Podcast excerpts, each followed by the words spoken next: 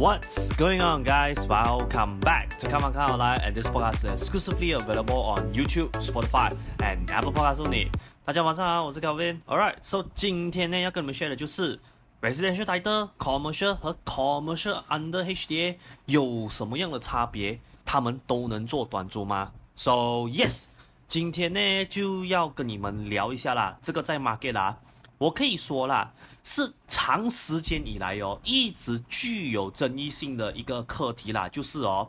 我们今天讲的短租，当然，of course 是包括 Airbnb 在内啦，因为在市场上就会有的人讲说，哎呀，brother sis，你知道吗？现在哦，residential title 啊，不能去做什么 Airbnb 啊，see whatever sort 的短租了，然后又有另一派的人呢，是讲说，technically speaking 啊。你今天拿，哪怕你讲说你的房子是 under commercial title 或者甚至是 commercial under HDA 来讲的话，你其实哦，并不太能哦去做短租这件事情。So，也因为这个比较两极化的一个现象啦，So 我今天呢就想说做一集这个 episode，啊、去跟大家 uncover 一下啦，到底哦事实真相是长什么样子的。这样当然，啊、今天的内容呢，因为。我的导向哦是比较属于那种你懂吗？就是比较接地气一点、简单明了的那种方式啦。So 今天接下来的内容哦，它不会到说很深入到啊，会弄到你整个人哦团团转这样子啦。OK，不过 at least 啦，我们用一个比较 logical sense 的方式和当然掺杂了一些法令的一些 element 在里面呐，So 就可以让你们比较容易理解去说。到底哦，现在市场上有的 residential title 啊，commercial 和 commercial under HDA 里面哦，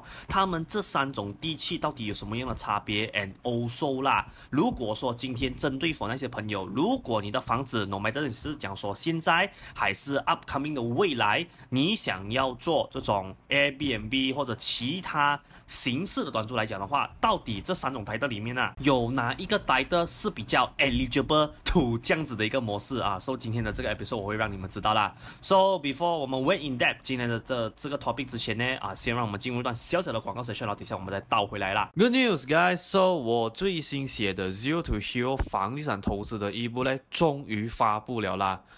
So 我写这一本一部的主要目的呢，是为了说要帮助更多的 first home buyer and also 啦 first time investor 可以用一个更加容易 and also systematic 的方式啦，去学习哦关于房地产方面的知识咯。我会在这个一部里面 cover 主要关于房地产的四大 pillar 啦。第一个就是你在买房之前必须要做好的基础准备工作。第二，房屋贷款的知识；第三，房地产的 basic knowledge；最后第四，就是你在 property investment 上面策略布局，我会给你一些的 tips and advice 啦。So 我在这本 ebook 里面有 cover 到的 topic，比如讲说 freehold、leasehold、private lease 等等地契之间的差别。第二，我在这个一部里面也是有 share 了一个 formula 给你知道说啦，如何 base on 你目前的收入去计算出你可以负担到多少钱的房屋贷款。再来第三，这个 topic 呢 has been one of the most requested one to be written in this ebook，那就是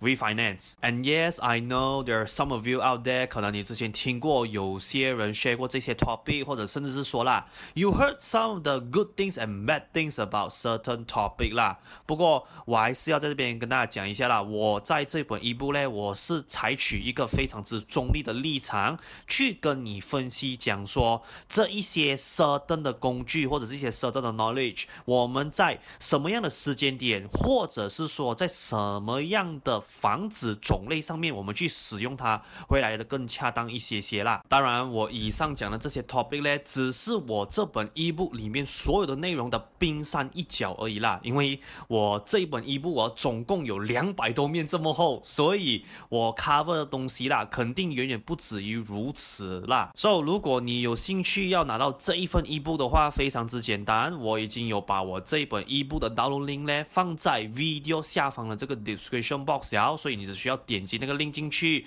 然后你留下 whatever that system required 的 information 资料，你填完了过后，你就能免费下载我这一本 ebook 啦。So yeah，今天的广告就先到这边啦。So let us get back to tonight's main show 啦。So like I mentioned in the beginning，市场哦一直以来啦在 residential、commercial 和 commercial under HDA 能不能做短租的这件事情上面呢，经常会有意见不合的现象出现呐。So 在这里面呢，就有的人会讲说啦。Residential title actually 啦，它是不能做任何短租相关的出租模式的，因为 Residential title 的本意哦是让这边的买家、这边的居民用来居住，而不是进行所谓的商业活动啦。那又有另一派的人呢，甚至是讲说啦，其实哦，by law 啊，by right 啊。连任何一种哦，commercial title 就是 regardless of 你的是 pure commercial title 或者是所谓的 commercial under HDA 来讲的话，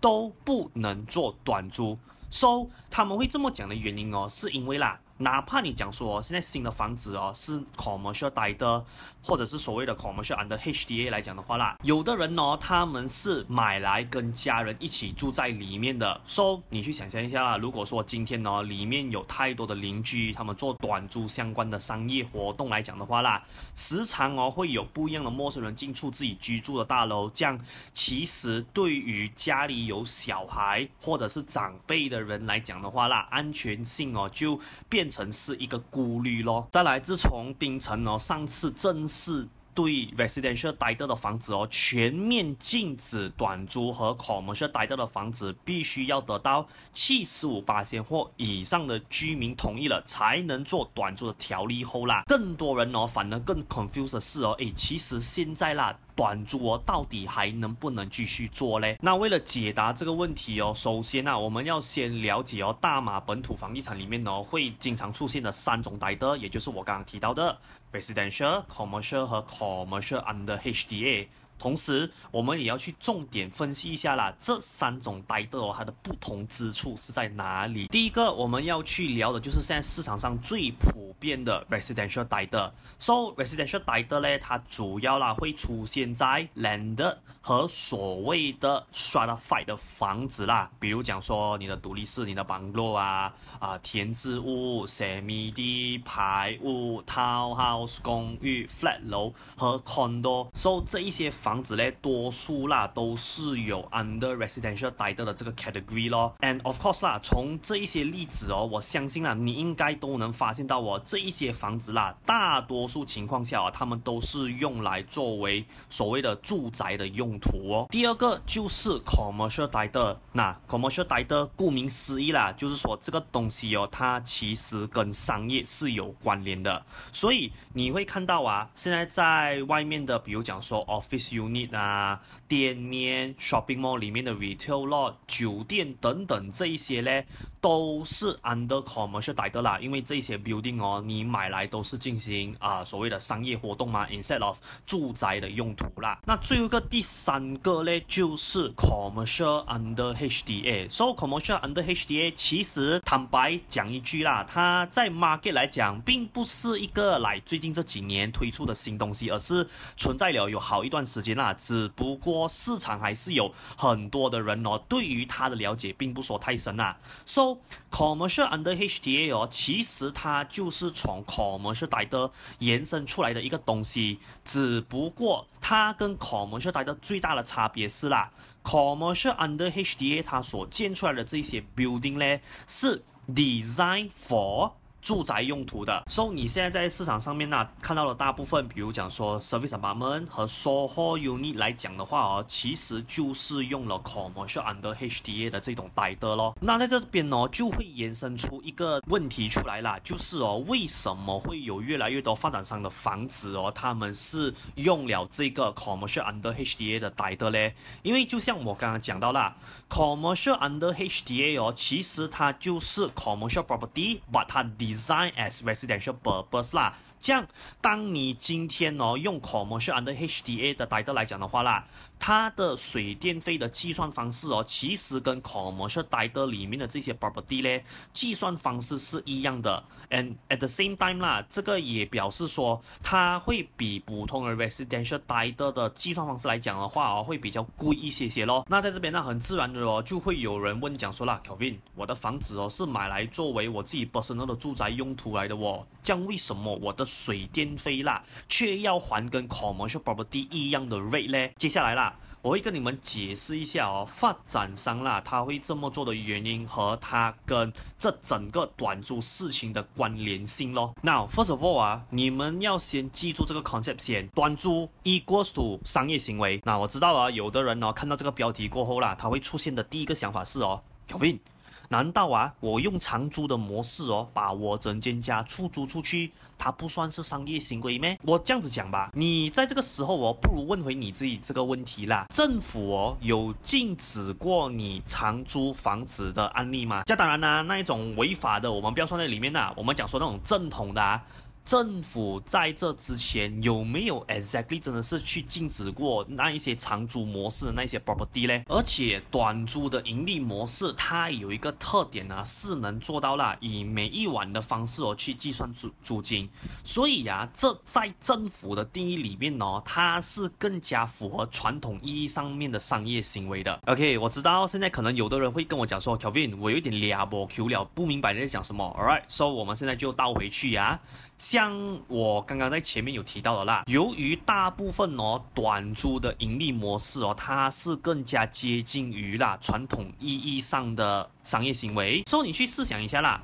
当你今天呢、啊、去开一间店哦做生意的时候哦。你店里的水电费啦，是不是哦以 commercial rate 来做计算的？那 residential title by right 来讲，它是作为住宅用途吗？Which means 大部分人哦，他都是买来自住和做长租的情况下来讲的话啦，如果你是在 residential title 的房子里面进行商业活动，你认为？这个符合逻辑吗？再来呀、啊，你的这个商业活动嘞，缴的水电费哦，居然呐、啊、不是 commercial rate，反而是 residential rate 哦，你认为啦？如果以这样子的逻辑去看来讲的话，你觉得说合理吗？我再给你一个更加常见的例子啦。我相信啊，你应该有看过，有人会拿那些比较老旧的 landed house 改建成餐厅啊，或者是各种各样的门市，对不对？那你去想一下啊，如果说那间房子啦，它一样维持在 residential title 的话哦，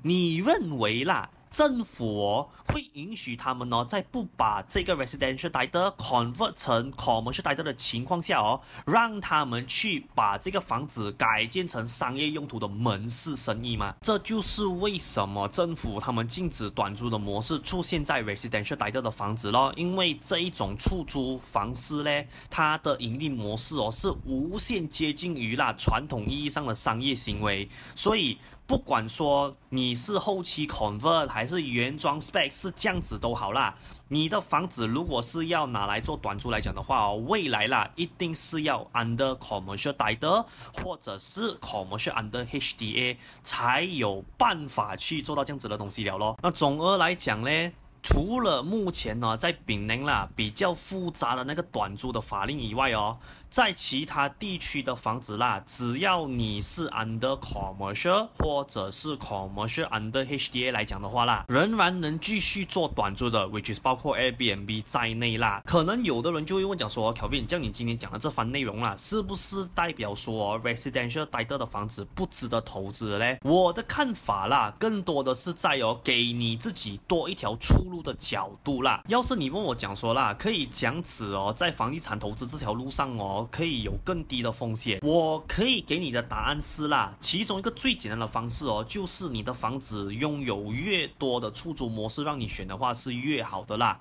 这样我并不是要讲说哦，长租是不好的一个出租模式，而是它限制了你的房子的盈利空间啊，because every single rental strategy 哦，它都会有一个 you know maximum cap 在那边的啦。当然，你要是今天讲说你没有时间去管理呀，没有信得过的人去帮你代管理的你的这个短租，或者是你的这个 Airbnb，或者是你认为哦短租的租金起伏对你来讲哦安全感稍微有这么的不足来讲的话啦，then of course feel free to choose the long-term strategy，就是长租啦。只是哦，通常我会抱着这样子一个 mindset 啦，就是说哦如果说今天我们还有多一个 backup plan。And also that backup plan 啊，是可以哦，让房子 maybe 啦，可以赚到更高的 profit 来讲的话哦，会不会来得更好一些些嘞？这个就很像啦，你的银行户口里面哦，有一百万的时候哦。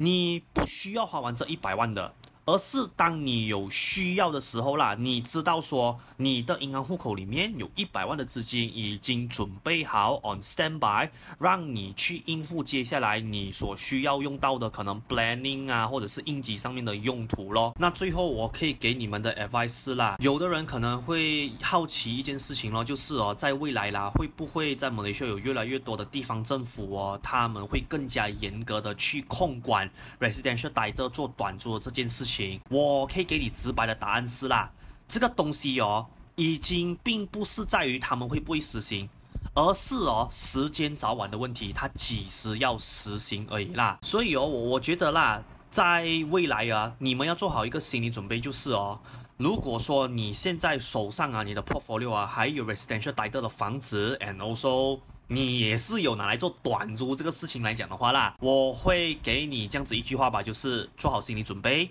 你随时随地哦，可能呐、啊、要准备好把你的 residential 带到的房子哦退出这个短租的 strategy，然后走回长租的这个策略啦。这样如果说未来你要找一个更加 sustainable 的一个策略方式来讲的话哦，我还是这样子建议你们呐、啊，就是。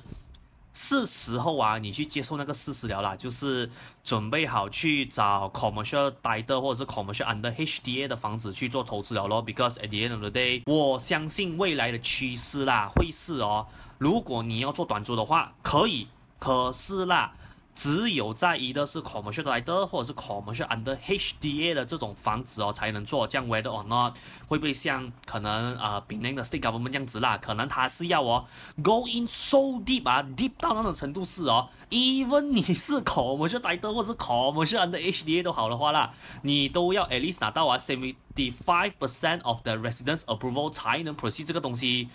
讲真的，这个我觉得在不一样的地方政府，它是一个可以讨论的空间呐。这样，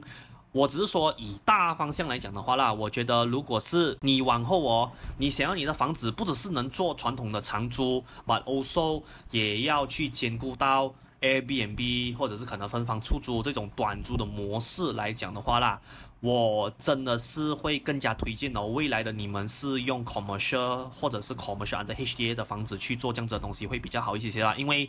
要是你是在这两种 d i e 的 category 的房子去做这种短租的商业行为来讲的话，比较少的可能性，政府会出什么样的 law 去嘎教你们呐？啊，这个只是小弟的个人看法而已咯。And ladies and gentlemen, before 我们今天的节目结束之前。We have another great news. So，我的 property agency 目前长期合作的发展商，他们最近有在 Bukit Bintang 的 area launch 了一个全新投资型的公寓项目啦。它的地点是坐落在 Pavilion PMB 幺幺八和 TRX 的这一个金三角区域里面。步行距离的话，可以到 Pavilion、Lala Po BBC。Lot Ten、Sungai Wang Plaza 和 Berjaya Times Square。那除了这些著名的 shopping mall 以外，同样的步行距离可以到两个 MRT station，还有。只需要 walking distance 六分钟的时间就能到那著名的 Jalan Alo 美食街啦。So，因为这个 project 它的定位是投资型公寓的关系，发展商过后将会跟一个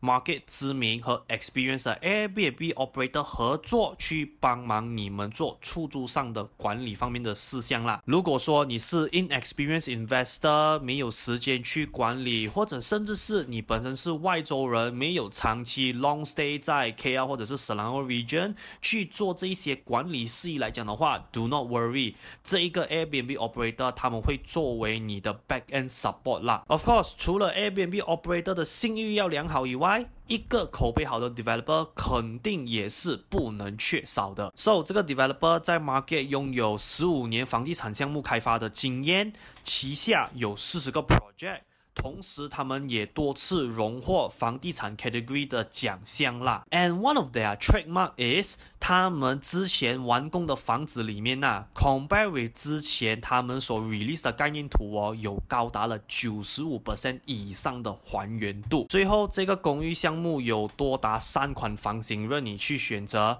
And the main thing is 这个月供呢，只是需要三千五百块马币起跳啦。So 如果你想要了解更多关于这个 Bukit Bintang area 最新 launch 的投资型公寓的 details 的话，我已经有在这个 video 下方的 description box 留了一个 sign up form 的 link，你只需要点击进去，把该填的资料填完了过后，我在收集了 information 的第一时间内，就会通过 WhatsApp 发给你，并且让你知道说这一个项目它几时会 open for early bird registration 啊。So，我也希望到时候我们不见不散呐。OK，So，今天的 video 就先到这边了啦。So，if you like today's episode，please do help me like and also share today's video out 啦。然后顺便也在下方的 comment section 留言，让我知道一下你本身对于今天的这个话题的看法是如何啦。那假如你是在我的 Spotify 或者是 Apple Podcast channel 收听今天的节目，然后你有什么东西想要留言来讲的话，